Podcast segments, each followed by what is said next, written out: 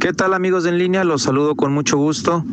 Eh, en esta ocasión platicar sobre una noticia que se acaba de dar apenas en días pasados, en donde la edición de este año de la Feria Hanover aquí en León, Guanajuato, pues bueno, por obvias razones y como era de esperarse, ya se anunció que no se va a llevar a cabo de manera física o de manera presencial, sino simplemente será una edición eh, pues virtual. Todavía hasta hace unos días estaba la duda, la incertidumbre de si seguiría el evento.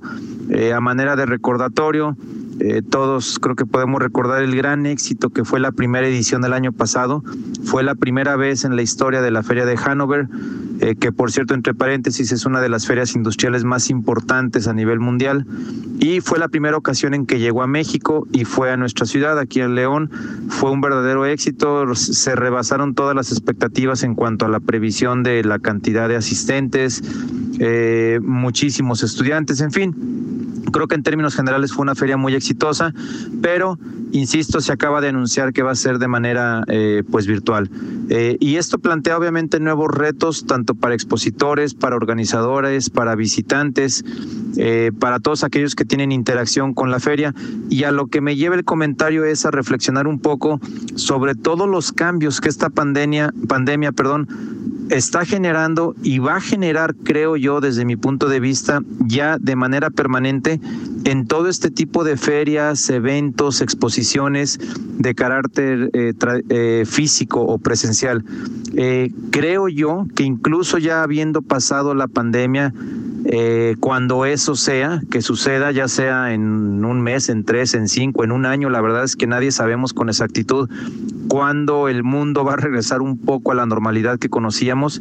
Yo creo que este es uno de los sectores que eh, quizás se puedan ver más afectados. ¿Por qué? Por una sencilla razón, porque esto está obligando a que muchas empresas se den cuenta de que quizá no es tan necesario la asistencia a ferias de este tipo, es decir, que muchas de las actividades se pueden hacer de manera virtual, que mucha de la promoción de servicios o productos puede encontrar caminos sustitutos a través de medios virtuales, de webinars, de, de videoconferencias, eh, de seminarios virtuales, en fin, de muchas herramientas que esta situación nos ha obligado a todos a llevar a cabo.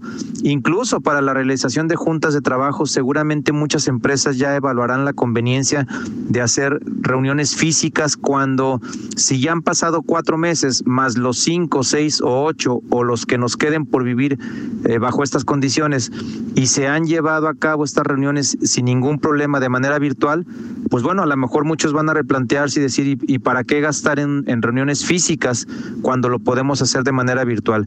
Y regresando al punto, creo pues que las ferias quizá, quizá se vayan a encontrar en la misma situación. No estoy diciendo, por supuesto, ni, ni, ni es el deseo, ni mucho menos, que, que esto suceda o que vaya a suceder.